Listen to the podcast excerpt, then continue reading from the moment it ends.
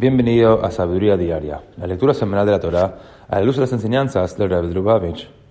En la primera lectura de la parashá de Ekev, leemos como Moshe dijo al pueblo judío que el cuidado por cumplir todos los mandamientos de Dios, aún los aparentemente menores, hará que Dios les provea todos los medios materiales que necesiten para el cumplimiento de su voluntad. Como dice el principio de la parashá, el versículo, Ekev Tishmeun, Et ushmartem basitem otam. Dijo Moshe por el judío, si escucháis las ordenanzas de Dios y las cuidáis y las cumplís. Nos enseña el Rebbe en Okotei Sijot, tomo 9. Si Dios compartiera su bondad sobre nosotros aun cuando no la merecemos, nos estaría haciendo un flaco favor. En primer lugar, nos sentiríamos como niños pequeños a quienes sus padres pasan por alto su comportamiento infantil, porque no se puede esperar de ellos un comportamiento adulto.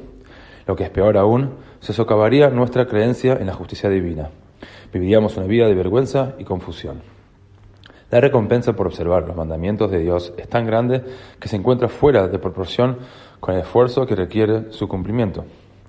Sin embargo, por las razones citadas, Dios hizo que la recompensa dependa de nuestros esfuerzos y que el don de su recompensa infinita dependa del esfuerzo que refleja su naturaleza infinita e ilimitada.